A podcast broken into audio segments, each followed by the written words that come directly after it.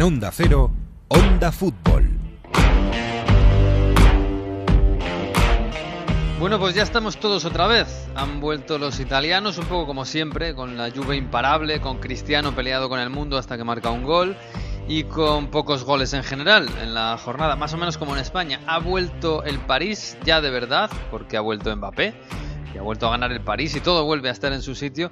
Y han vuelto los alemanes, el Dortmund, ese baby Dortmund de Jadon Sancho y de Haaland y de Reina y Bellingham, dos menores de edad que se inventaron juntos el primer gol de la temporada. Y sí ha vuelto el Bayern, el rival a batir, el rey de Europa que vuelve y el primer día le mete un 8-0 al Salke. En fin, ¿qué esperábamos? No hace ni un mes que se pasearon por la Champions, pues no iban a ser peores por arte de magia. Y volver, volver, algunos de los nuestros también han ido volviendo. Están lejos, sí, pero nos van marcando también el camino. Mil personas por partido en Italia, 5.000 en Berlín, 10.000 en Dortmund, 5.000 en Rennes o en Marsella, 12.000 en Ámsterdam. Son cabecitas que van asomando en el fútbol y que nos dan mucha envidia desde aquí, pero también nos hacen sonreír, porque a eso iremos llegando. Pronto. Seguro que sí. Bienvenidos al episodio 2 de Onda Fútbol. En Onda Cero, A ver cómo termina, casi nunca termina en gol, casi nunca termina en gol, casi nunca termina en gol. El Messi hasta el fondo, casi nunca termina en gol. ¡Gol! Casi nunca termina en gol. Onda Fútbol. Fútbol internacional con Miguel Venegas. Palla all'area di rigore, si gira Cassano, magico movimento, Balotelli, rete! Rete! David Villa darting through the middle. He's got it between the two, and he's won the game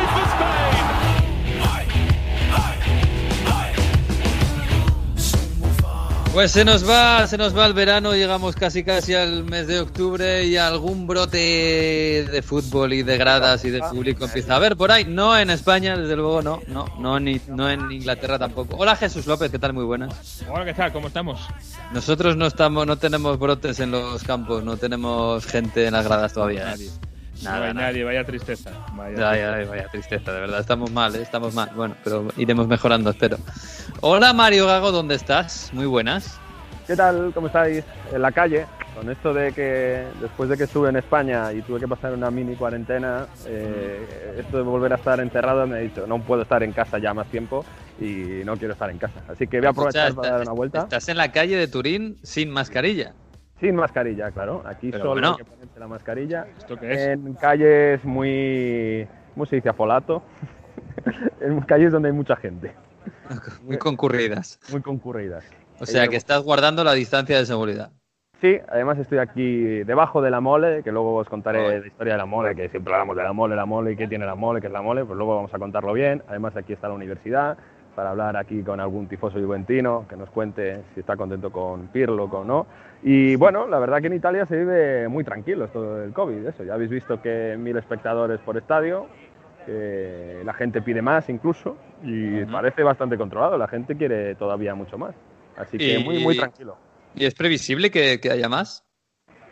Es previsible que haya más, de hecho van a empujar a que haya más a, a mediados de octubre. Pero es que, por ejemplo, por las noches aquí en Turín, eh, la gente sale hasta las 3 de la mañana. Es verdad que con mesas, distancia de seguridad, pero eso de como en España que a la una todos a casa es impensable aquí. La gente, Uf. además, hay, hay miedo al COVID, ¿no? Pero tiene más miedo a la crisis económica y aquí la, lo más importante es que hay que consumir y para consumir pues los bares tienen que estar abiertos hasta todo el rato, la gente tiene que ir al estadio, en definitiva, hay más miedo a la crisis económica casi que al COVID. Ya, bueno, ya os contaré porque yo empiezo hoy mi, mi confinamiento extraño en el barrio de Usera, en distrito de Usera de Madrid. Así que a las 10 de la noche aquí no se puede consumir nada, no se puede hacer nada y necesito un salvoconducto para salir. Pero bueno, ya, ya os lo contaré. Pero a los bares sí que puedes ir a consumir, ¿no? A los bares sí, no puedo ir al parque, pero a los bares sí, hasta las 10. A las 10 me cierran. Por cierto, déjame que cuente que, os he dicho, estaba en España, he vuelto a Italia y para la gente que quiera venir a Italia, puede venir, ¿eh? Y lo único que tiene que hacer es un test eh, de, COVID o hacerlo en el aeropuerto. Y este fue mi caso. Yo llegué al aeropuerto de Turín, eh, te haces, completas el módulo, pasas por una zona, te hacen el test y mientras te dan el resultado, por eso decía que hice un mini confinamiento de dos días y medio, tienes que estar en casa encerrado. Pero el test te lo hacen en el aeropuerto, cualquier aeropuerto de Italia, de forma gratuita por cierto, a mí me dolió bastante, pero bueno, yo creo que es Sí, dicen que lo de la nariz es un poco incómodo, ¿no? Sí, de hecho a mí, bueno, empecé a llorar por el ojo y tal, me emocioné. Pero que... ¿Mario? Sí, sí, sí, no, me metieron el palito hacia adentro de la nariz, eh, pero que, qué decir, que se sigue pudiendo venir a Italia, no sé, pues para conocer Roma, que no lo conozca, venir a Turín. Ay, que... pero- Calla, calla, por Dios. con un test que te lo hacen en el aeropuerto, estando dos días y medio pasando cuarentena, claro. Como, Y era- como en Alemania, igual que en Alemania. Igual que en Alemania. Ay, se me caen las lágrimas eh, de la posibilidad de ir de vacaciones a Italia, pero me parece que no. ¿eh? Tiene que estar muy vacío ahora, ¿eh? No, no es no- no Sí, mal sí. momento. Yo he visto un anuncio de, de- de visita a Roma sin turistas. que es así como, pues vale. ¿Qué Está más vacío que de costumbre, pero de todos modos hay gente. ¿eh? Ya, ya, ya. Bueno, pues sí, ha sido un fin de semana especial. Vamos a hablar un poquito de calcio, que ha vuelto, aunque sin grandes, grandes noticias. Vamos a hablar de la Premier, por supuesto, que siempre va para mucho. Pero me vais a perdonar porque aquí los reyes de la fiesta pues son los alemanes. Así que Ah, vamos a, vamos a ir a Múnich. Eh, por allí está nuestro compañero Mauricio Rojas de Radio ADN y también de, de Bundesliga. Hola Mauricio, ¿qué tal? Muy buenas. Hola, buenas tardes muchachos. Un gusto estar nuevamente con ustedes. Bueno, el gusto es nuestro. Y más, bueno, es es que sois los protagonistas absolutos. hombre. Porque, Sí. no sé, com- primero, ¿cómo está la vida en, en- en Alemania, en concreto Sí. en Múnich? Mm, Bueno, acá en Alemania en general ha habido, hubo un pequeño rebrote, sigue habiéndolo. No suelen pasar de los 2.200, 2.500 casos diarios. Y, y especialmente hay dos regiones. Una de ellas es Baviera, Mm. que es de los casos que más se tiene. En términos proporcionales, no es todavía, según las autoridades, alarmante, pero sí un pequeño rebrote. Mm. Bueno, es por eso, claro, esta semana ha vuelto la liga en, en Alemania, ha vuelto la Bundesliga y ha vuelto el público. Y en algunos estadios, uf, ya una cosa, una cifra muy seria. En Dortmund hemos visto 10.000 personas, que, que bueno, no, no, eh, es verdad que el Westfalen Stadion es un estadio muy colorido, que siempre se llena, que es muy ruidoso. No es lo mismo que haya 10.000 personas, pero bueno, ya es, ya es gente. En, en- el Bayern, por ejemplo, no vimos gente, ¿no? Por esto que dices del, del rebrote, no hubo permiso para meter a gente de momento.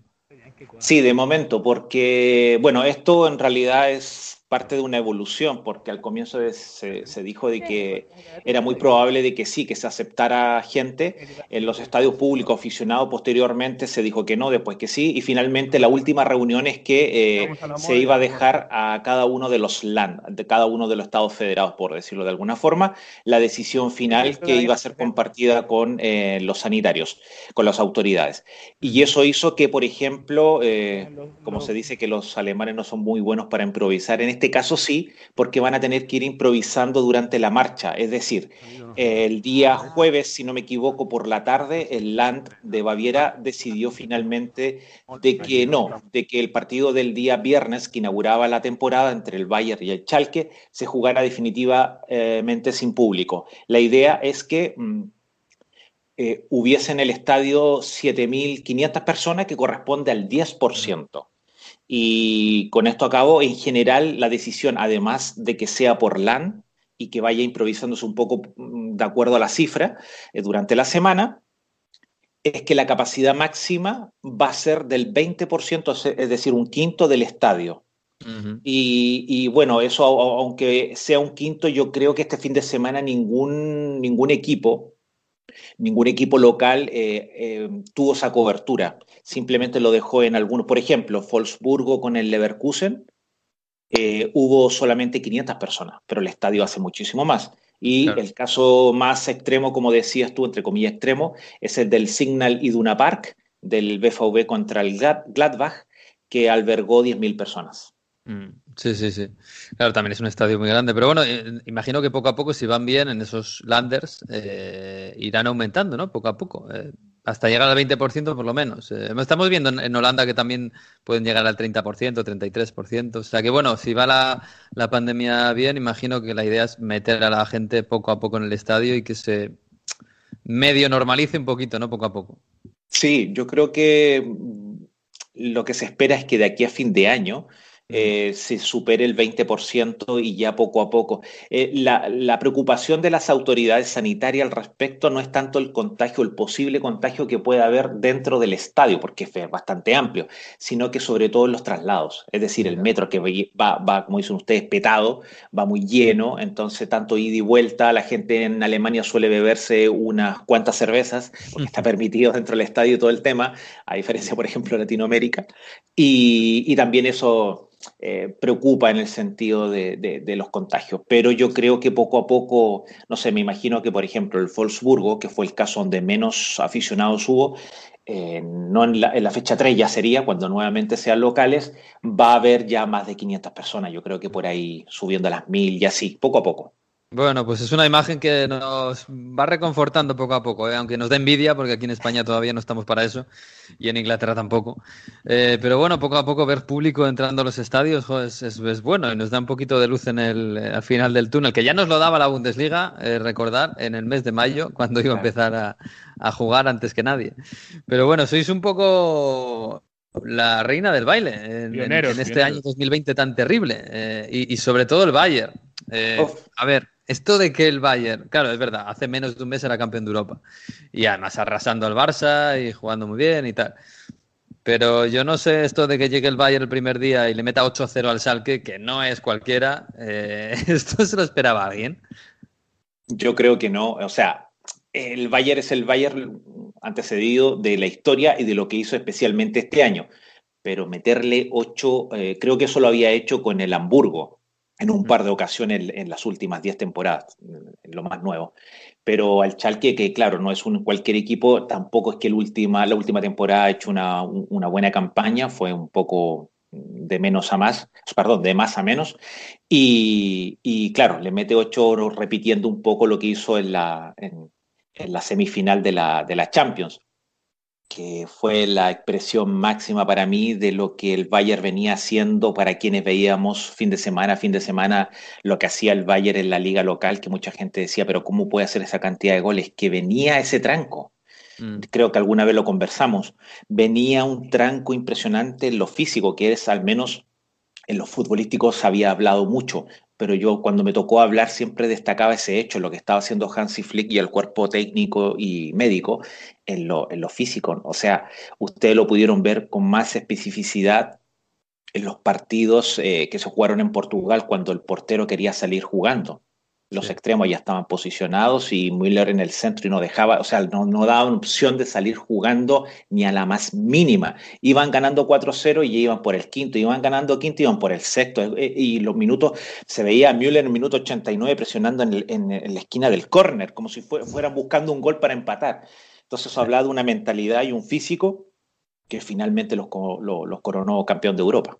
Sí, es tremendo, es tremendo. En fin, oye, de, de, de, la Bundesliga, no sé qué sensación hay, porque claro, la sensación desde fuera, la primera es decir, esto lo va a ganar el Bayern en marzo. Eh, claro, ayer veíamos al Dortmund, o antes de ayer, ya no me recuerdo, el sábado o el domingo. El sábado. Veíamos al Dortmund que en principio dices es el rival que le tiene que batir al Bayern.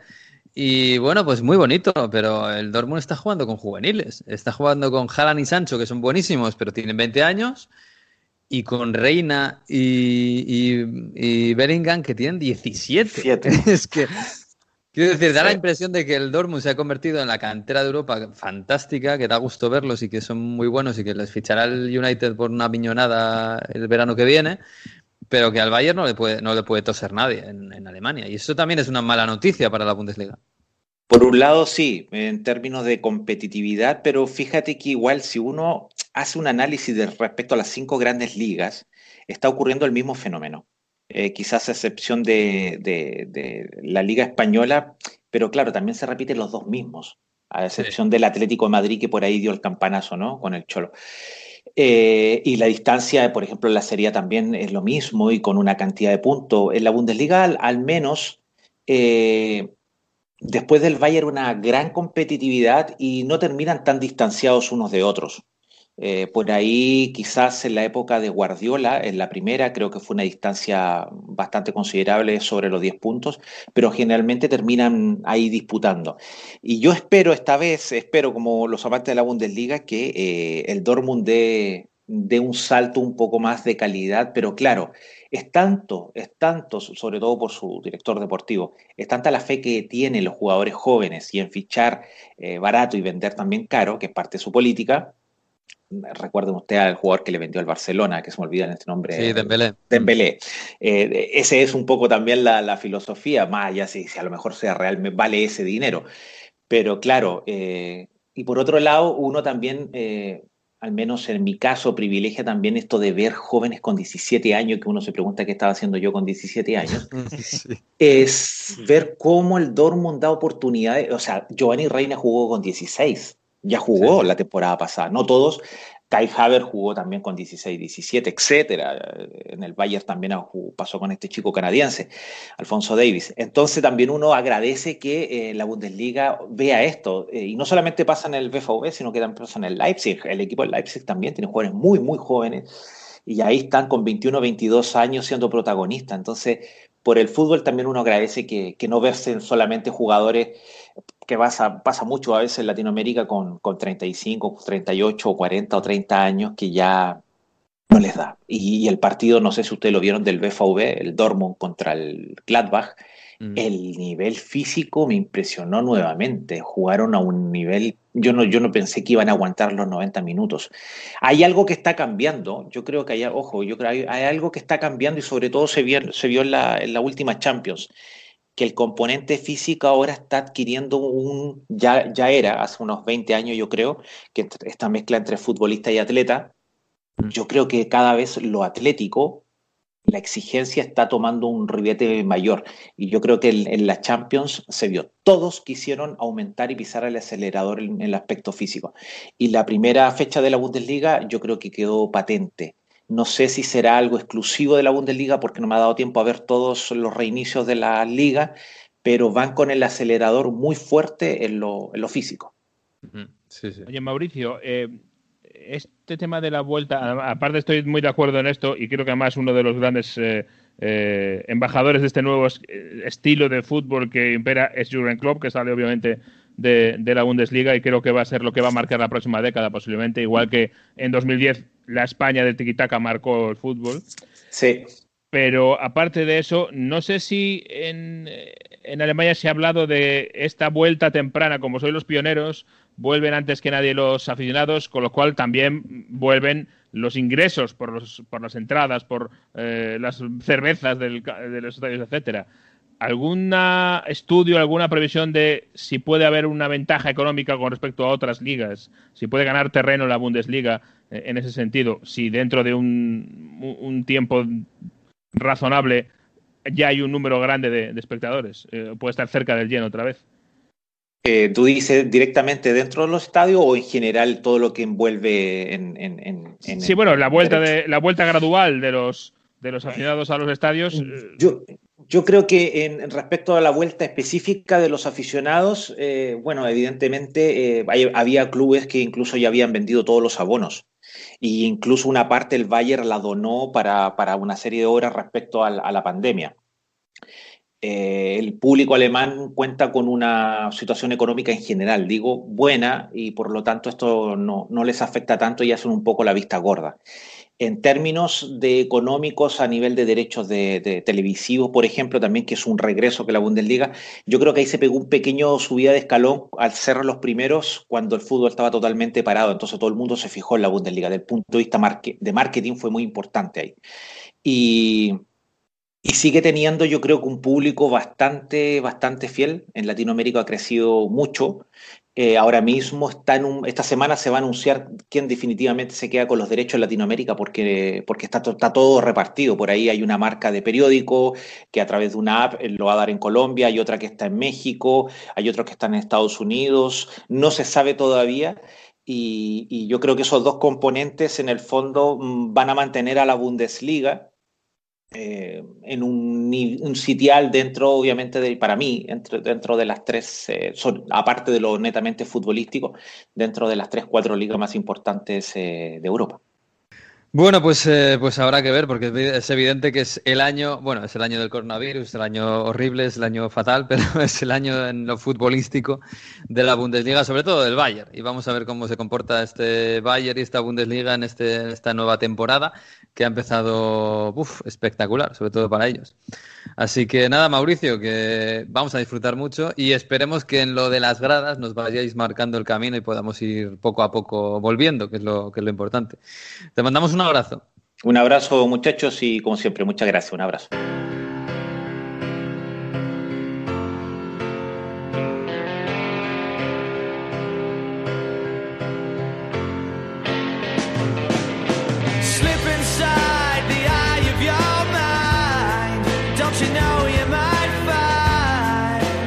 Bueno, no es mala forma de empezar la sección de Premier que con Oasis, ¿no? Eh, hoy vuelve el Manchester City después de sus mini vacaciones, ¿eh? es lo que nos va a quedar colgando. Así que, bueno, pues Oasis, que son grandes seguidores del City, así por separado, porque claro, no se llevan muy bien entre ellos, pero, pero qué maravilla, Jesús. A ver qué tal, qué tal vuelve el City contra el Wolverhampton, que es un bonito partido, dos equipos que lo hicieron muy bien el año pasado.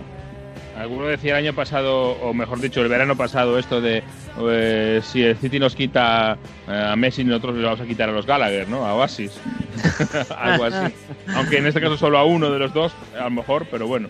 Eh, es algo así, ¿no? Es, es algo que va al, al, mismo ser del City, Oasis y los Gallagher. Mm. Y aún así, vamos a ver qué pasa esta noche. Como dices, el lunes por la noche comienza la liga para el City ya de momento tiene menos dos eh, de desventaja con el Liverpool, obviamente mm. porque no ha jugado el City, pero Liverpool ya le ha marcado el, ritmo, eh, que más o menos es igual que el del año pasado.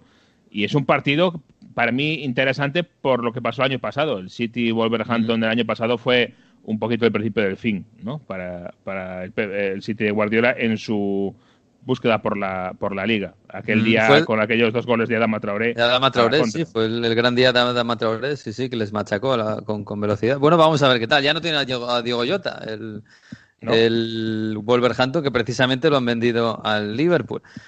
Bueno, Buen negocio ¿eh? del Wolverhampton, me parece a mí. o de quien lo haya hecho, que no sabemos quién ha hecho el negocio, pero de quien sea. de quien sea, buen negocio. De quien sea, ¿no? Algún portugués ha hecho por ahí un buen negocio. Sí, sí, sí. Se ha ido al Liverpool. Bueno, el Liverpool, que, que, que como dices, dos de dos. Es verdad que la semana pasada le costó contra el Leeds que me parece que va a ser un hueso duro para todos. Y este fin de semana era el partido de la jornada contra el Chelsea y bueno, les 0-2 el Liverpool, dos goles de Mané, ves los resúmenes, qué bien Mané, qué partidazo. Pero claro, eh, toda la segunda parte contra 10 y con 11 contra 11 en la primera parte, el partido estuvo muy igualado. ¿eh? El Chelsea un poquito atrás, esperándole, no dejándole espacios y haciendo un poquito de daño con, con Havertz y, y Werner, estuvo muy igualado. Le costó a Liverpool, sobre todo en la primera mitad, dominaba más o menos el partido, pero también era un poco el guion que tenía el Chelsea, que era dejarse dominar sin sufrir mucho atrás y tirar la carrera de Timo Werner, de Kai Havertz. Sobre todo de Timo Werner, para mí la clave la daba el hecho de que Werner jugó por la izquierda en vez de delantero centro. Claro, Havertz fue falso 9, como, como lo hizo en el Leverkusen. En un día en el que eh, estaba Fabiño de central derecho porque había otros dos compañeros eh, lesionados.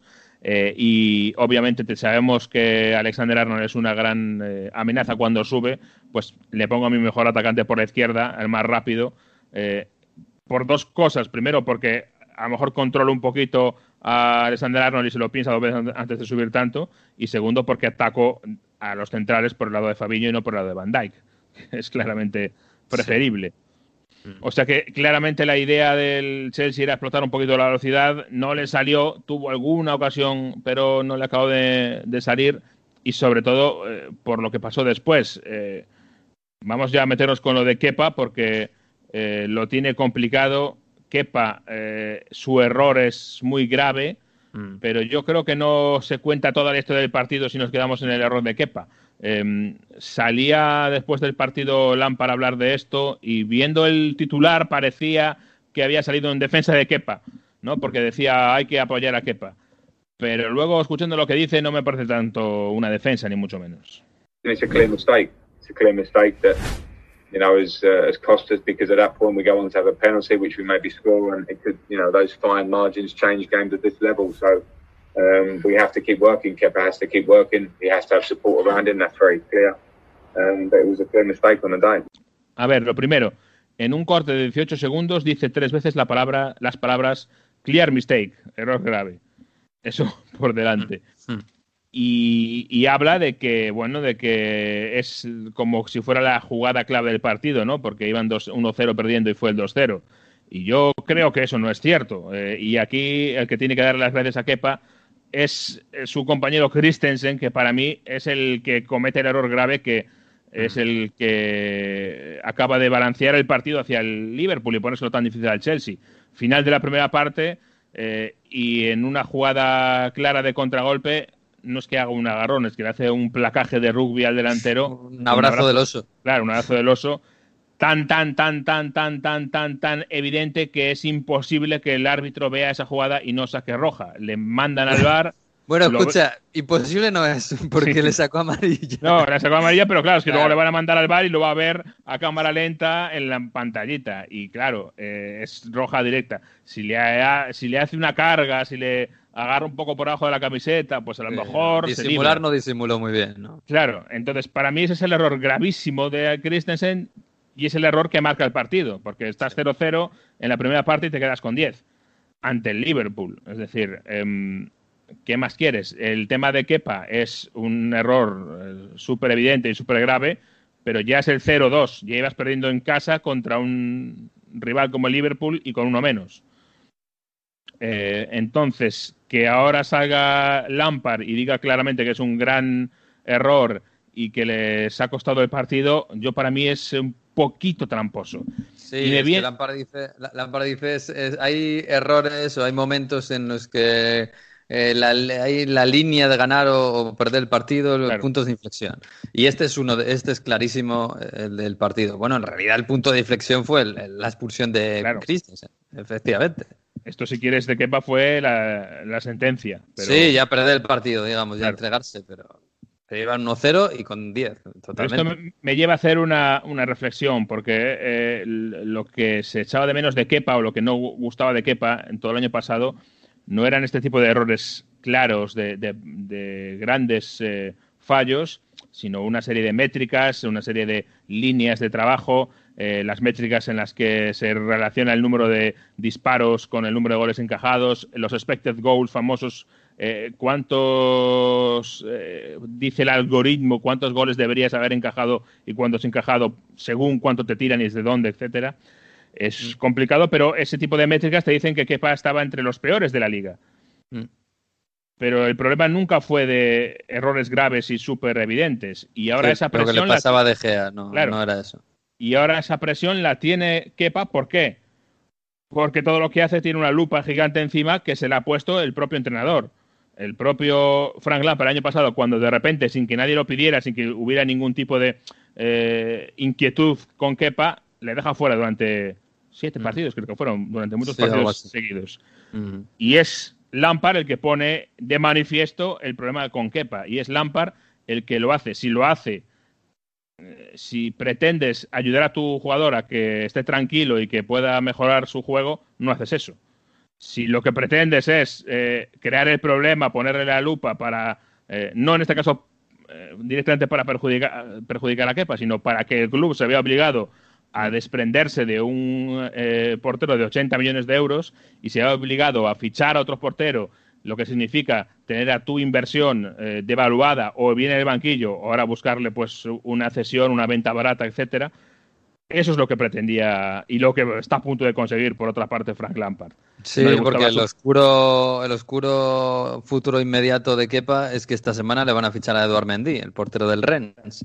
Y si había alguna duda eh, en, en, el Chelsea de fichar o no fichar, mm. eh, esto pues eh, le, va, a empujar mucho más hacia, hacia cerrar la contratación. Claro, claro. Si la presión de Lampard, en este caso, además de Kepa, va a la directiva. A decir, oye, que necesitamos un portero. Ese portero con el que estáis negociando, lo necesitamos ya.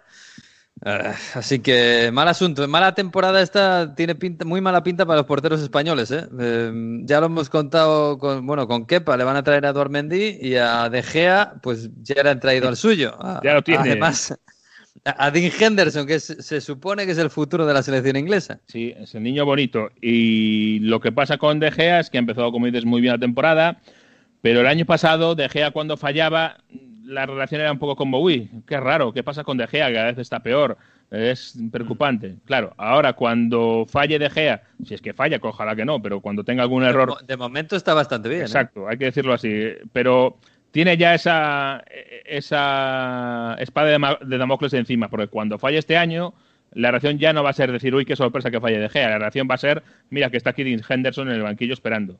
Hmm. Y eso cambia, mucho. El que queremos, el que, queremos, el que esperamos todos, digamos, Casillas con 20 años. Eh, bueno, Casillas con 20 años ya la titular, pero vamos, que es el que queremos que sea el futuro de la selección. Ese es el problema de De Gea este año, exactamente. Y vamos a ver cómo, cómo evoluciona, pero va a ser un punto interesante ver cómo les va a los, a los porteros españoles de la Premier que, tienen unas cartas un poco malas este año. Han repartido las cartas y no son buenas. No, son buenas. son buenas. Y eso que deja, como decimos, de momento está mejor. ¿eh? Está, está bastante mejor. Por cierto, el United no está mejor. 1-3 contra el Crystal Palace. Y, jugando mal y no sé, parece el mercado le ha salido mal, han estado encelados un poco con, con Jadon Sancho, al final nada, tampoco van a tener un central que quizás les hacía más falta, no sé. Ha empezado la cosa mal ¿eh? en, la otra acera de Manchester. Sí, mira que había acabado más o menos bien la temporada. Desde enero todo eran sonrisas y, optimismo y otra vez de nuevo volvemos a, ver dudas. Vamos a ver cómo evoluciona esto. Es verdad que la semana ha sido muy mala para el United. ¿Por qué? Porque la gente está viendo Bale al eh, Tottenham con Reguilón, al Tottenham también, Thiago Alcántara a Liverpool. Y claro, y en un año en el que todo el mundo se ha eh, reforzado, parece que todo el mundo muy bien y que todo el mundo ha mejorado muchísimo sus equipos, el United da la sensación de estarse quedando un poco atrás. Luego, con el paso de los partidos, veremos si eso se confirma o no, porque yo estoy convencido de que alguno de los que ahora decimos que bien se ha reforzado se nos va a caer del pedestal un poco, pero de momento no, porque estamos en la jornada 2 y todavía están todos ahí, ahí arriba. Mm. Con lo cual vamos a ver cómo evoluciona, pero la presión ahora mismo, una vez más, sobre Solskjaer y sobre Ed Woodward, sobre todo sobre el CEO, eh, es más que evidente. Sí. Lo veremos. Lo todavía queda un poquito de mercado, ¿eh? queda una semanita. A ver si la, aprovechan. Em, y el Tottenham. Bueno, claro, aquí estamos muy, muy centrados en la venta de Gareth Bale pero mientras, y de Reguilón. Pero mientras estábamos centrados en la venta de Gareth Bale, el Tottenham le metió 5 al Southampton. Y de esos 5, 4 los hizo Son y por ahí estaba Harry Kane que hizo dos goles, uno se lo anularon y le dio las cuatro asistencias a Son. O sea, un partido espectacular de la pareja. Sí, dentro de que, claro, el juego del Tottenham no fue nada espectacular, pero lo de las áreas y lo de Kane y, Son sí fue espectacular. El juego fue bastante eh, regular, pero claro, no puedes, eh, en el fútbol no puedes eh, deshacer o desligar una cosa de la otra. También es verdad que el eh, parte de la idea del Tottenham, y se vio desde el principio clarísimo, mm. era aprovechar las carreras de zona a velocidad a la espalda de la defensa. Y no, el Tottenham no va a hacer el juego de, Guardiola. Claro. Eso está claro. y eso han sabido identificar una forma de hacerle daño a Southampton y vaya si lo han aprovechado. Y lo de Kane es, espectacular porque son asistencias a un toque, dos toques. Hay uno, uno especialmente que me llama la atención, que creo que es la tercera, en la que le llega la pelota a Kane y hace el control orientado hacia afuera, hacia la banda, lejos, de, hacia, lejos del área y alejándose de la defensa. ¿Por qué? Porque gana tiempo. En ese momentito entre que, que la pelota se aleja del área y él va por ella, porque ha hecho un control orientado, Son lanza su carrera, él antes de llegar al balón gira la cabeza, ve la situación y de primeras mete el pase definitivo para, para el gol de, de Son, para uno de ellos. Con lo cual, son jugadores que se conocen mucho, que saben de memoria. No es un plan nuevo, porque esto en el Tottenham lo empezamos a ver con Poquetino, cuando tienen que dejar White Hart Lane, que era un campo más pequeñito, para empezar a jugar en casa en Wembley. Empieza a aparecer en ese momento especialmente esa idea de que Kane se viene para atrás, cuando todo el mundo pensaba más en Kane como un rematador, un delantero centro, como, un como tal, se viene para atrás, eh, sabe jugar, controlar la pelota y sabe hacer el pase rápido para lanzar a, a flechas. En este caso eran dos, eran Dele Alli y eran Son. ¿Qué Mm. pasa? Que ahora Mourinho tiene que hacer sitio, porque hay un chico nuevo en la oficina, uno de Gales, y el tridente pasa de momento a ser pareja para luego volver a ser tridente con, con Bale. Y de ese tridente antiguo se ha caído Dele Alli, que en este partido estaba fuera de la convocatoria por decisión técnica. Mm. Ojo con esto. Y primera gran alarma del día, eh, se la damos a todos los clubes europeos, Dele Alli eh, en rojo, tiene que estar colocado. De momento parece, o dicen, hay un rumor de que el PSG puede ser el primer interesado, pero había también un rumor la semana pasada de que el Madrid quería a Dele Alli en una especie de trueque con Bale, cosa que no era cierta y que me da a mí que pensar que a lo mejor hay alguien que quiere poner a Dele Alli en el mercado. No me hemos gastado pero- mucho, pero no puede- hemos gastado mucho dinero en Mourinho- Bale. Mourinho no puede ser porque Mourinho tuvo una charla con él televisada. que-. En el que habla de, él y de su hermano, ¿no? Claro, yo, yo, yo quiero que vuelva el, el de Leali de verdad. Conmigo vas a ser otra vez el de Leali grande y tal, no sé qué. Así que no puede ser, ¿no? No, puede sé. ser, no, no. No sé. Tú has- por cierto, teníamos, tenemos pendiente para la semana que viene, lo vamos a dejar, hablar de la serie del Tottenham, ¿eh? Que esta semana entre el, el Bayern y, y todo esto y, y Mario que está en la calle no nos da tiempo. Pero bueno, oye, de todos modos, Mourinho está contento y feliz, se le ve. O sea, esto de que se, se meta en las, en las entrevistas ajenas para, no sé si para dar la nota, no sé, no sé para qué, pero es, es un síntoma de que él está a gusto. Sí, sí, desde luego, que, que está contento y sobre todo de que Son es un tipo bastante tranquilo, bastante zen y con el ego no, no demasiado Eh, subido. Eso está Porque claro. si esto se lo haces a otro tipo de futbolista, eh, tienes un problema gordo. Tú imagínate que el día que metes cuatro goles, te están haciendo la entrevista después del partido en la tele con tu, con tu balón bajo el brazo por el hat-trick, diciéndote lo bueno que eres y, y qué bien lo has hecho, que aparezca tu entrenador de repente y te haga el fotobomb. Just finally, is that something you'd worked on? Because you, your combination play today was exceptional. Is that something specifically you'd been building up? No, I think, uh, Man of the match, Harry Kane. yeah. I would say that. Well, if it comes from the boss, you can't really argue, can you? No, I Uh, would say I would say Harry is the man of the match because uh, he scored one goal, he gave a first assist. Bueno, pues nada, yo estoy ya uh, esperando al día que Mourinho esté en la gala de los FIFA Awards y que le den el premio al mejor entrenador del año y aparezca por detrás Son y diga, no, no, no, no, el mejor no es Mourinho, el mejor es Klopp. ¿no? Es que, claro, para, para quien no lo haya visto, es- están haciendo una entrevista, son como MVP del partido, como Match of the Man, perdón, Man of the Match. y, y aparece Mourinho por ahí de la nada y dice, no, no, no, tú no eres el Man of the Match, el Man of the Match es Harry Kane. Y Son, que es, un- que es un buenazo el hombre, pues diciendo, sí, sí, es verdad, Harry Kane ha sido el mejor, ha hecho cuatro asistencias y un gol, ha sido el mejor. Pero vamos, que eso, eso a Cristiano Ronaldo no se lo hace, ¿eh? No, no, que no. Lo, lo- lo peor de, ese, de esa imagen es cuando Son dice, bueno, sí, la verdad es que Kane lo ha hecho muy bien y tal. No hay ninguna Pobre- duda de que es el mejor. ¿Qué va a decir? Estaría pensando, joder, vaya, me están dando cera aquí un día, yo qué sé. que a Harry, que se- a Harry se, le, se le- le dan cera todos los días. Me parece Ay. mejor la reacción de Harry Kane eh, justo cuando acaba el partido, se le acerca a la cámara. Claro, como no hay público, oímos todo. Y Harry Kane abraza a Son y mira a la cámara y dice: Este me va a tener que pagar una cena. sí, esa está mejor. Esa está mejor. Bueno, pues nada, por cierto, bueno, de, de- de Gareth Bale, eh, vamos a ver cómo cuaja, pero de momento está un mes lesionado y es una cesión. Yo no sé cómo ha caído allí en Inglaterra, porque claro, aquí en España se divide la gente entre los más que piensan que está bien vendido y pues, quitado de encima cuanto antes y los menos que dicen, bueno, es un gran jugador y va a triunfar allí o puede triunfar allí. Yo no sé si allí hay un poquito de ilusión. Sí, hay mucha, no sé si ilusión, pero desde luego sí expectación.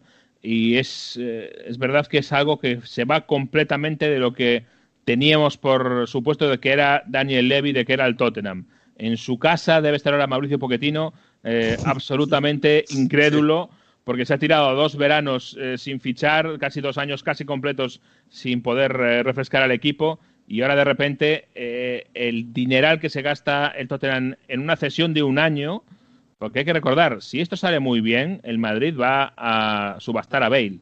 Si sale muy mal, has pagado un dineral por una operación que no te ha salido bien. Es decir, que lo más que va a sacar de aquí al Tottenham, yo creo, es un muy buen año de Gareth Bale, lo más que puede sacar, pero no va a dar el pelotazo económico en ningún caso, porque si luego sale muy bien, va a tener que pagar un traspaso a Madrid grande. Y por otro lado, está la historia de que tenemos, por ejemplo, a Harry Kane, que es el hombre de la casa, el capitán, el mejor, la estrella del equipo hasta ahora, y que no está cobrando ni cerca de lo que va a cobrar Gareth Bale. Y va a decir, hombre, yo me he quedado aquí, no me he ido a otro equipo, me he quedado sin jugar Champions, eh, y resulta que ahora viene otro y si le dais el, aumento de sueldo enorme, cuando el Tottenham es un, club que se caracteriza por pagar más o menos relativamente poco y por eso todos sus jugadores suelen eh, agotar el contrato hasta el último segundo, como ha pasado el año pasado con, tres jugadores importantes, incluido Eriksen, eh, Bertongen, etcétera. Mm. Es un problema de vestuario que eh, no sé cómo se va a manejar, pero sobre todo es una cuestión de que ha cambiado radicalmente lo que venía haciendo y su claramente establecida política el Tottenham. Vamos a ver mm. en qué acaba eso. Bueno, es un, sí, es una excepción que se hace con Gareth Bale. Bueno, a lo mejor es que, bueno, con Gareth Bale lo hacemos porque es Gareth Bale, porque aquí triunfó, porque es un chico casi de la casa. Y bueno, veremos. Como le salga mal, va a ser un polvorín, desde luego. Como, como le dé por jugar al golf y olvidarse de otras cosas, va a haber problemas. Pero bueno, vamos, vamos a ver, igual sale bien. Que bueno, pues nada más, el Leeds, oye, el Leeds, qué maravilla, ¿no? Es que es, una pasada. A alguno le va a dar un infarto. Yo tengo a Gaby Ruiz y a, Víctor Horta al borde de infarto todos los fines de semana, pero al final gozando, ¿eh? Porque bueno, 4-3 la semana pasada con el Liverpool, perdiendo, pero dando la cara, y 4-3 esta semana ganando contra el Fulham. Pues vendrán maldadas, pero esto es maravilloso, ¿eh, Jesús? Sí, desde luego que divertido va a ser y nos va a divertir el, el Leeds seguro. No nos vamos a, quedar eh, indiferentes con ellos y es una gran noticia. Eh, como dices, es un equipo valiente y además con calidad y por lo tanto va a hacer grandes cosas, va a darnos partidos memorables, estoy convencido, esta temporada y vamos a ver eh, hasta dónde llega y, y, qué pasa cuando vengan maldadas, porque claro, ya sabes lo que pasa, cuando mm. juegas muy valiente y vienen maldadas, en todos los sitios te van a dar, en Inglaterra te van a dar el triple. Porque ¿por qué sales con el balón jugado y luego la pierdes? ¿Por qué haces esto? ¿Por qué no te proteges más? ¿Por qué no pegas el patadón? Bueno, en fin, lo hemos visto tantas veces, hasta con Guardiola lo hemos visto. O sea que lo vamos a ver con Marcelo Bielsa seguro. Cuando tienes buenas intenciones y vienen maldadas, te critican por haber tenido buenas intenciones. Eso sí. Eso pasa. Pero bueno, en fin, bueno, vamos a, vamos a Italia, allí en las calles de Torino. Madre mia. So che tu ami le stelle, gettarti nell'occhio del primo ciclone, non perdi occasione per darti da fare, per farti valere, ma fammi il piacere, ti voglio aiutare, su fammi provare. Bueno, Mario, yo te lo voy a perdonar porque estás en las calles y tal, pero hemos pasado de Oasis a, a esto. Adriano Papalardo, ¿cómo que a esto? ¿Cómo que a esto? hincha. Esto no se de no cantar. Mira, estoy aquí con mi amigo Pablo me ayuda a explicar cosas de la mole de Turín. Esto, Pablo, esto es mítico, esto es historia de la música italiana. Esta canción es una historia de la música italiana que todo el mundo aquí en Italia ha cantado desde que salió en los 70 hasta ahora. No hay ninguno que yo conozca que no lo cante. yo no voy a negar que borracho en alguna discoteca lo he dado todo con esta También no borracho, ¿eh? Borracho sí, no borracho, eh, todo el mundo lo va a cantar. bueno, eh, en definitiva, Adriano El Paquito chocolatero de Italia. No, tan pequito, chocolatero sí, pero no tan pequito. un uh, Julio Iglesias a lo mejor. Un Julio Iglesias, vale, te lo compro, te lo compro.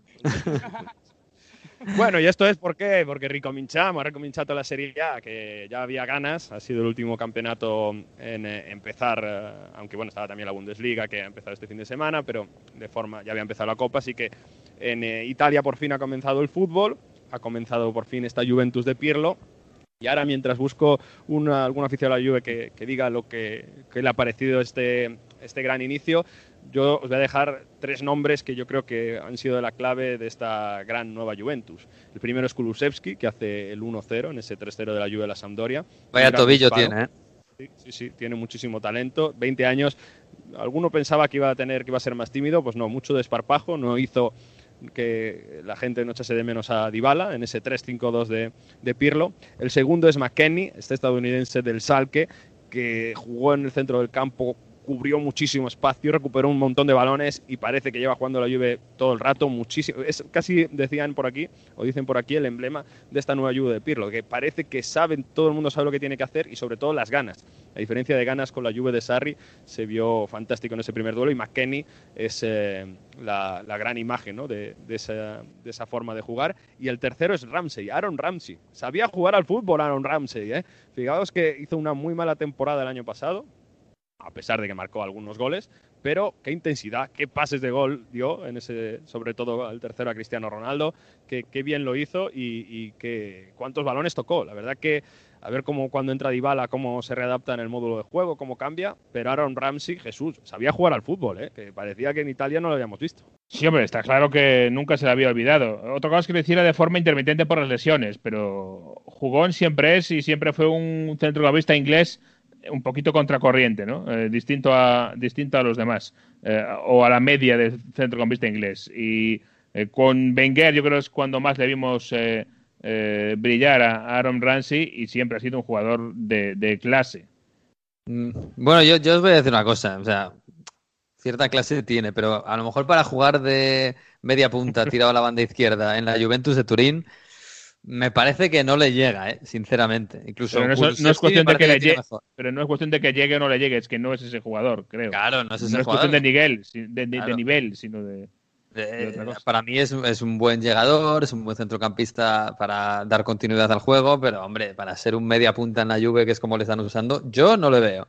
Es verdad que ayer no jugó mal, pero también es decir, es, hay que decir que la Sampdoria jugó muy, muy, muy, con, con mucho miedo a la Juve. ¿eh? Muy encerrada atrás, muy encerrada atrás. A ver, que un tifoso della Juve.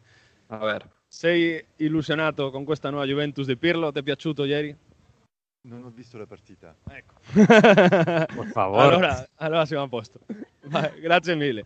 Eh, Coges al primero y no ha visto el partido, pero vale. qué juventino es ese. ah, ecco, del Toro. Tifoso della Juve, qualcuno? Hay que decir que en Turín seguidores de la Juve no hay tantos como pudiera parecer. Claro. allora, tengo aquí un tifoso della Juve. Ti è piaciuto questa prima Juve di Pirlo? Sì, Pirlo è una bravissima persona, un ottimo giocatore, speriamo che faccia bene anche come allenatore perché la Juventus in questo momento ha bisogno proprio di un grandissimo allenatore e una grandissima persona come Andrea Pirlo.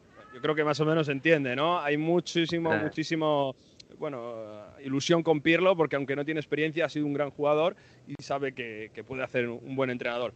Y que ahora mismo la Juve necesita, necesitaba un buen entrenador.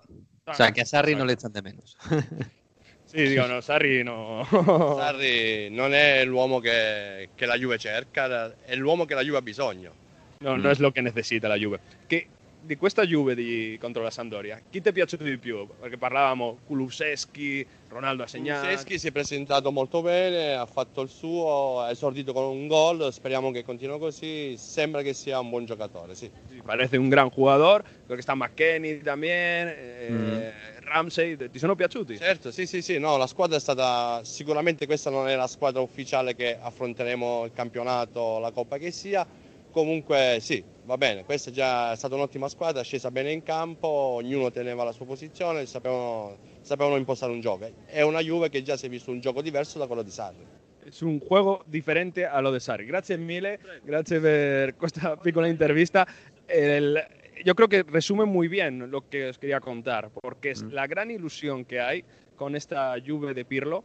Y Pirlo ha venido para cambiar tres cosas fundamentales respecto a la Sarri. El ritmo, que se ha visto contra la Sampdoria, la revolución que ha querido hacer, que se ha visto en el cambio de esquema 3-5-2, y luego también en, el, en el, la forma de, de, poner a gente nueva, gente joven, Kulusevski, Frabotta, que lateral izquierdo que era del, um, de la Juventus Sub-23. Bueno, nuevas alternativas y también una cosa que decía este señor, que esta no va a ser la Juve que damos durante todo el año, pero aún así ha jugado muy bien. Porque claro, falta Dybala, tienen que meterse otros jugadores, falta el lateral izquierdo de Alexandro, eh, tiene que venir de Ligt, o sea que estamos falta ante... el delantero sobre todo también, ¿no? Que al final no va a ser Luis Suárez, pero va a haber un delantero. Va a ser Luis Suárez, que debería ser Checo, vamos a ver qué pasa esta semana, no queremos adelantar calchomercato según tal y como están las cosas, pero la sensación es que si de, podíamos decir que antes de que empezase la temporada el Inter tenía bastante terreno ganado respecto a que Pirlo no tiene personalidad, no, no tiene experiencia, mejor dicho,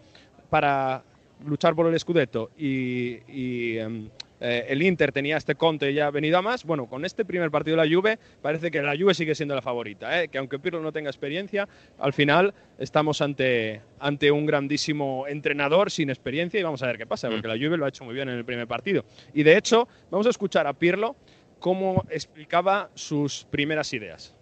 Eh, non voglio fare un copo in colla di, di nessun allenatore, ho le mie idee, quindi cercherò di, di prendere spunto da queste squadre che mi hanno impresionato, ma non solo me, ma hanno impresionato il calcio mondiale.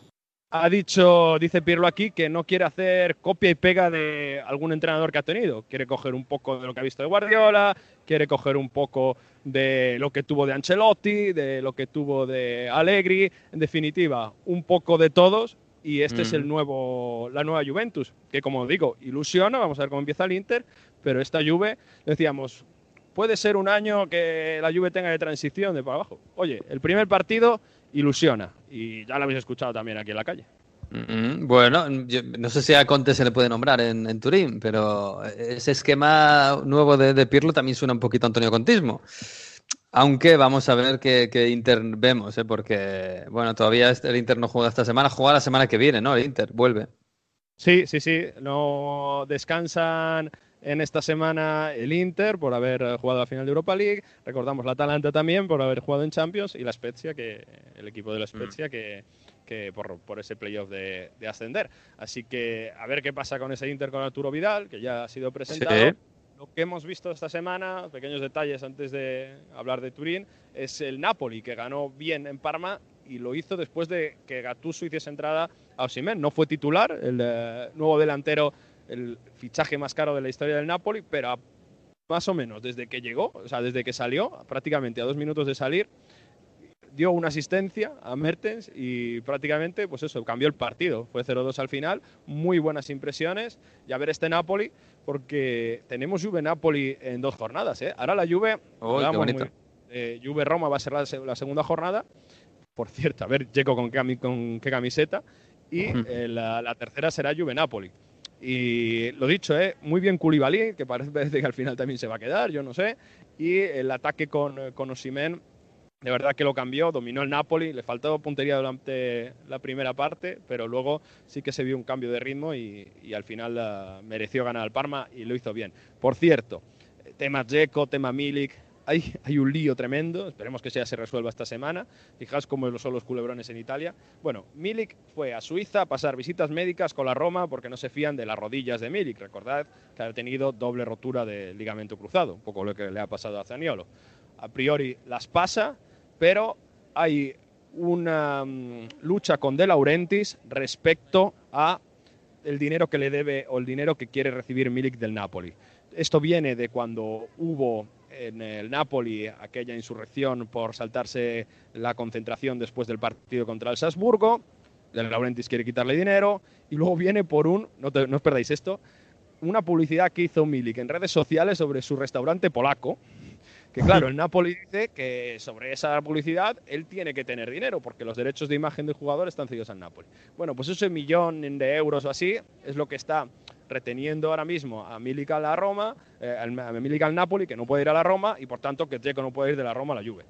O sea, fijaos, ahí tirando de la cuerda tal. definitiva, veremos que se, se debería resolver esta semana en medio de todo esto, la Roma incluso ha sacado un comunicado, que es que es surrealista diciendo que no, no, que desmentimos que la Roma no crea, eh, no está fichando a Milik por problemas eh, físicos, como alguno ha publicado. Nosotros creemos en el jugador y tenemos profundo respeto. O sea que gente desmintiendo noticias por si está lesionado Milik, Milik que se entrena en Napoli mientras el club juega en Parma, Dzeko que va a Verona y se queda todo el rato en el, en el banquillo porque no puede jugar porque va a ser fichado por la Juve. Madre mía, qué culo. Escucha, es un culo. Esto siempre lo decimos, ¿eh? que esto de que esté el mercado abierto con la liga ya en juego es un poco un disparate, pero a lo mejor en Inglaterra pues lo lleva medio bien, pero es que en Italia es que eh, no, se puede montar estos, estos circos con, claro, con el mercado empezando ya a jugar, porque la Juve está jugando a medias, el Napoli está jugando, bueno, no a medias, porque al final juega con los que tiene y, y- y la Roma, que por cierto fue un poco desastre otra vez el sábado, pues también sin Milik. Claro, claro, es que esto es, es En terrible. un delantero bueno, centro y ahí le faltó el gol. Por cierto, tema Gatuso eh, y tema Napoli, que siempre nos gusta escuchar a Gatuso porque es un entrenador con las ideas claras. Le preguntaron, ¿cómo ha sido jugar con mil espectadores? Porque en Parma había mil espectadores. Mm. Y dijo, mira, cero, mil, da igual, esto no es fútbol. Nosotros lo hacemos porque somos profesionales, pero si no, no jugaríamos. Este es Gatuso, fijaos qué, qué coherente. Che è ancora un altro sport. Eh, mille o nessuno penso che non cambia nulla. Penso che in questo momento il gioco del calcio senza tifosi non è un gioco del calcio, è un gioco che dobbiamo farlo, lo facciamo perché siamo pagati per farlo. Però il tifoso rappresenta il gioco del calcio. Hombre, pues Gatuso con estas cosas no es sospechoso, ¿eh? Eh, y está siempre con la gente, así que fantástico. Es verdad que es lo que hay. Eh, si, solo, si solo se puede jugar así, pues jugaremos así, por el bien de todos y del fútbol, pero es verdad que esto es un sucedáneo. Eh, lo llevamos diciéndolo desde, desde el mes de mayo y junio.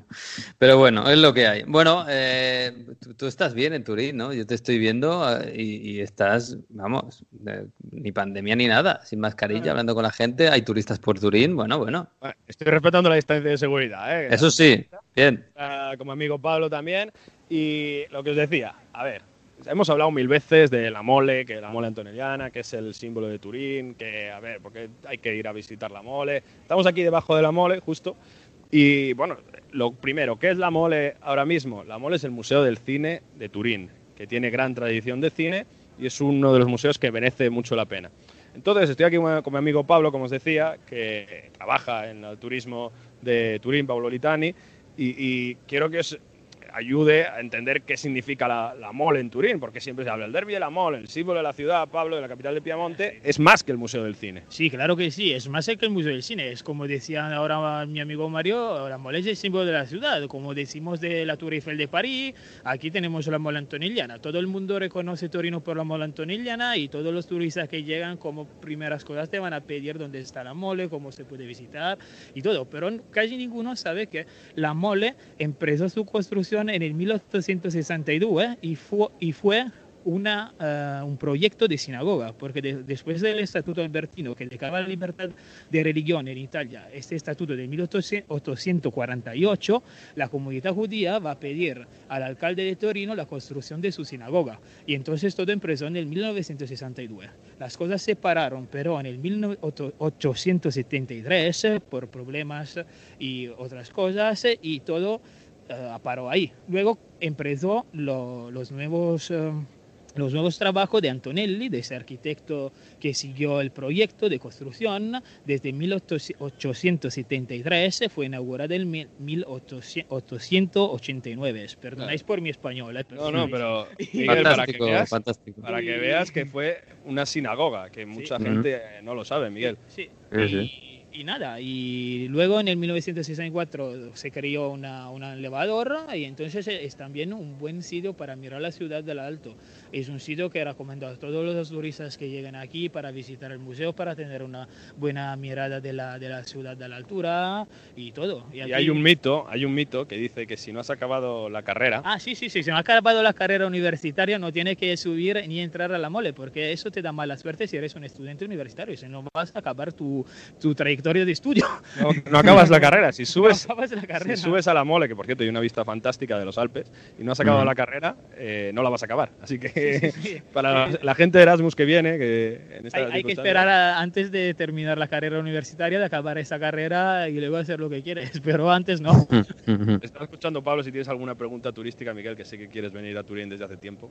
Yo tengo ganas de, de ir a Turín por allí, por los soportales, eh, ver la mole. eh, Sí, ver- que, que- que ¿Cuántas camas tienes en casa, Mario? Es la pregunta turística. las que queráis, las que queráis. ¿Qué tal las vistas desde las azoteas de los pisos?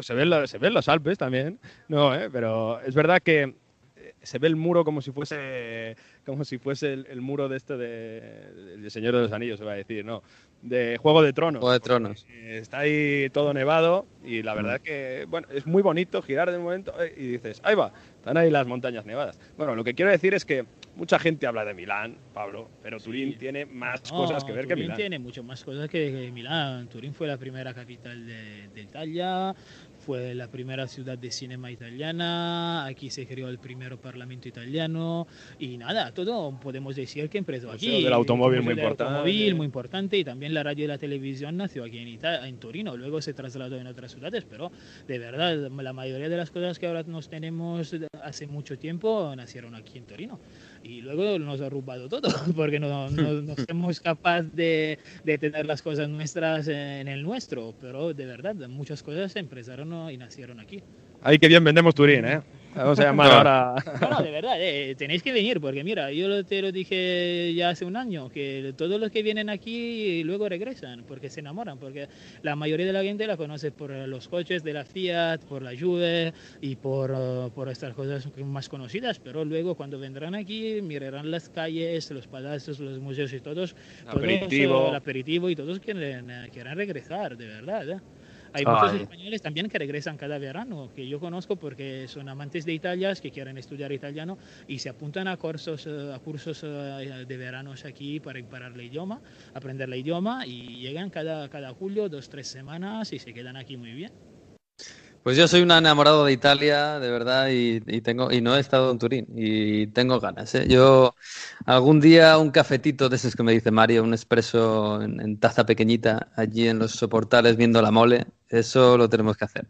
Pero ahora no nos dejan, no nos dejan, así que habrá que darle un poco de tiempo al tiempo. Si vienes en Turín, tienes que, que tomar un biserín, que es una bebida muy, muy típica aquí de la ciudad, que nació en el 1761 en la cafetería Biserín, que se encuentra enfrente de la iglesia de la Consolada, y es una bebida caliente con café, leche y chocolate. Es, eh, Oh. es nuestra, nuestra bebida. Una bomba. Una bomba, como el San Simone, que es nuestro licor que es de juro que si tú vas en Milán, en Roma, no lo conocen porque Ah. está solo aquí en la ciudad y lo que puedes encontrar en la Riviera Ligure, de Liguria, en el mar, Mm. porque nos vamos ahí al mar. Entonces, eh, para dar un placer a nosotros, también ahí lo, lo venden, pero fuera, fuera de esos dos sitios en Italia, ninguno lo conoce. Pero a ver, Mario, tú, que- tú que tienes la referencia, ¿esa bebida qué es más? ¿Un colacao con café o un café con leche con cacao? El ¿A qué se Bicheri parece? es, es un café con sabor a chocolate, es que es una bomba. eh, No sabría describirlo, ¿no? No he probado algo parecido en, en España. Es un café muy, muy. casi. Me atrevería a decir que el café con huevo que se hace en algunos lugares, algo más, así. ¿sabes? Sí, por ejemplo, en Vietnam se hace el café con huevo. Ah, pues yo O sea, no, no lo algo, probado. algo así, algo así. No, o sea, un café. aquí no tenemos huevos. No, algo, o sea, no- una crema de café sería casi algo así, pero con un sabor muy potente y el, Y y el- caliente. sin embargo el, el, eh, sí, claro, y el San Simone es un licor de hierbas que eh, bueno, pues tiene el típico licor de hierbas que se puede parecer algo español, pero tiene un sabor muy particular y a mí para después de comer es muy muy bueno. Ay, pues me estáis dando, me estáis dando mucha envidia y esto de los viajes yo ahora mismo lo tengo como muy atravesado, ¿eh? así que no, vamos a dejarlo aquí, vamos a dejarlo aquí. Os Eh, deseo. hay que vender la cultura italiana. y Sí, que eso sí. italiano que Luis Suárez Pero, también, ¿eh? pero yo antes me tomé un café con hielo. Sí, es, es más español que yo, que es, que es una bestia Sí. aquí. Un café Bueno, ahí el con café hielo. con hielo es, es- es- bueno, es un pecado mortal. A ninguno lo conoce. Yo voy en el bar, entro y voy a pedir un vaso con hielo y aparte Ah. un café largo. No, imposible. Más español que yo ya se ha vuelto. Bueno, pues me voy a encender mi cafetera express aquí en casa y me voy a hacer un café, porque es lo único que puedo. Así que, así que bueno, vamos a dejar ya. Os dejamos por allí por las calles, disfrutad, que además no tenéis que llevar mascarilla. Y, y nada, Mario, ya me contarás cómo va la cosa y cómo va la pandemia. Con distancia de seguridad. Sí, sí, vamos, vamos a ver si evoluciona en Italia la cosa bien y van abriendo poco a poco más los estadios. Lo iremos contando por aquí. Bueno, un abrazo. Bracho. Jesús, que nada, no podemos ir a, a, a Nos Torino. quedaremos en casa, entonces. Sí, es lo que hay. Más yo que estoy confinado. Así que, bueno, que esta semana hay, hay Copa de la Liga en Inglaterra. A ver si debuta Reguilón. Vamos a estar pendientes. Y la semana que viene más, más Premier. Así que tiene, boni- tiene buena pinta esta Premier, ¿eh? Tiene muy Sí. buena pinta. Y no Es- solo por el es- Leeds. Es la, la- la temporada que mejor se presenta de los últimos años, ¿eh? para mí. Y mucho foco, ¿eh? Mucho foco en la Premier que tiene pasta y eso se va a notar en el campo. En fin, Jesús, un abrazo. Un abrazo. Chao, chao, chao. Pues sí, vamos a cerrar aquí, vamos a marcharnos, pero antes llega el profesor, llega Víctor Gómez con, sus, eh, con su curso de Historia Futbolística 2020-2021. episodio segundo.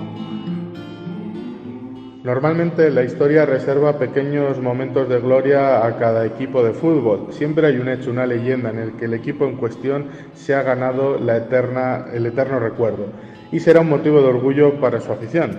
Hoy os hablaré de mi segundo equipo, tras el Burgos Club de Fútbol, es el Perugia Calcio, que allá por los años 70 este equipo de provincias, como dicen en Italia, tendrá su momento de gloria, pasará a la historia como el Perugia de los Milagros. Todo comenzó en 1974, cuando un empresario local, Franco D'Attoma, creador de la fábrica de la Perugina y accionista de la marca Eles, entra a salvar el equipo de su ciudad. Se encontraba casi en bancarrota y en los últimos eh, puestos de la Serie B. D'Attoma cambia el modelo económico, presenta el primer sponsor en una camiseta de fútbol en Italia, la Pasta Ponte, ficha jugadores jóvenes, incluso entrega las riendas a un jovencísimo entrenador llamado Hilario Castañar. En 1975 se ven los primeros resultados. El Perugia, con un campeonato casi perfecto, conquista la Serie A. Eran los años dorados de la ciudad. Llegan los Novellino, Bagni, Agropi, jugadores que harán historia en la Umbria. Todo era una fábula. Gana la Juventus en Liga, inauguran su nuevo estadio.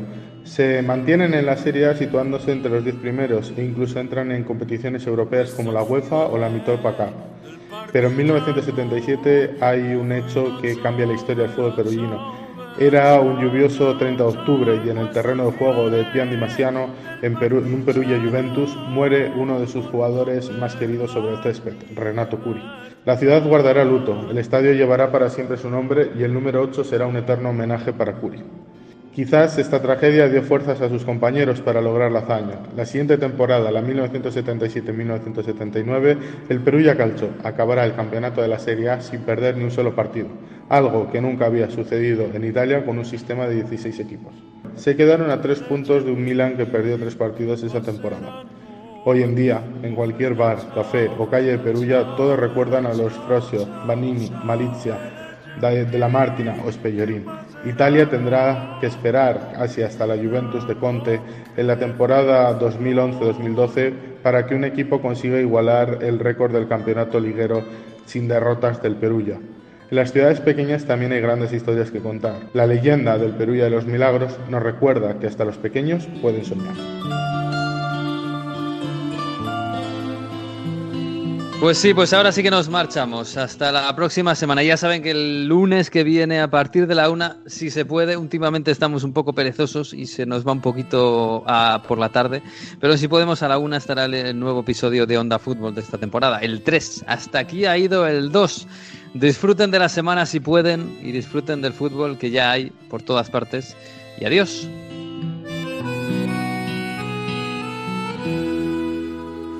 questo è il fiore del partigiano. Oh, vela ciao, vela ciao, vela ciao, ciao, ciao. Questo è il fiore del partigiano morto per la libertà.